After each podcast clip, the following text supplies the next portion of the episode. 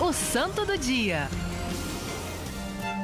E hoje a igreja celebra uma festa, uma festa de São Marcos. Ele que era de família judaica, também é conhecido ali no livro dos apóstolos com o nome de João Marcos.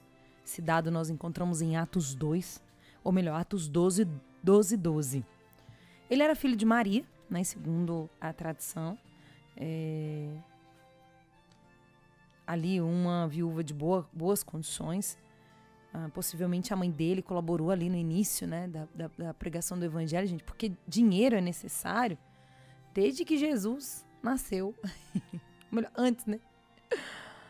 Para a evangelização acontecer. Os, os missionários precisam comer, precisam dormir, precisam ter uma vida. Por isso que a Canção Nova também tem esse projeto da M Almas, que vem dessa necessidade, né? Dessa necessidade tão profunda que todos os meses, todo, todo, todo mês tem conta, gente. Assim também eram os discípulos. E a mãe de Marcos foi uma das que ali, né? Era sócia evangelizadora de Jesus, dos primeiros apóstolos. Era sócia de São Pedro, sócia de São Lucas. Olha que chique.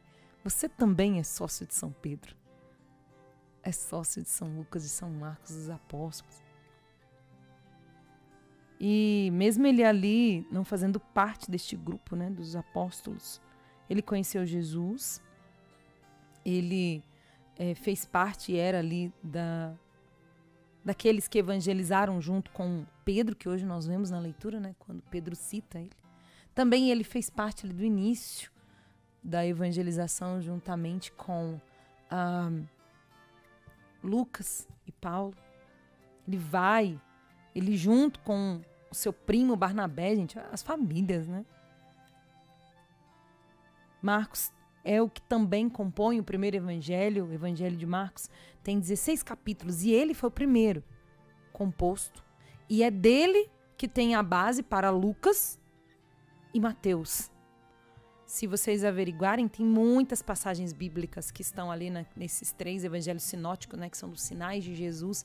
Já João é um evangelho é, diferenciado, né? João escreve ali no Evangelho de São João e também no Apocalipse de São João. E ali nós encontramos passagens que são presentes nos três, Lucas, Marcos e Mateus. E Mateus foi a base destes evangelhos, a comunidade de Marcos foi essa base aí para a escritura dos outros os demais evangelhos. Após o martírio de São Pedro e São Paulo, afirma a tradição que Marcos dirigiu-se para Alexandria, sendo reconhecido ali como evangelizador, ele foi bispo daquela região e morreu possivelmente entre os 62 e 72 anos. Aí a gente fala, nossa, mas meu Deus, quando Jesus. Marcos era um dos mais novos quando Jesus veio a falecer. Segundo a tradição, acredita-se que ele foi martirizado ali na Alexandria, no Egito, no ano de 825 suas relíquias foram transportadas para a cidade de Veneza, onde até hoje é venerado como padroeiro. Veneza ali, no norte da Itália. Peçamos a intercessão de São Marcos, que ele rogue por nós e nos ensine a viver a evangelização, seja onde for e no que for preciso. Seja vendendo, falando, limpando, organizando, seja como for. São Marcos Evangelista rogai por nós.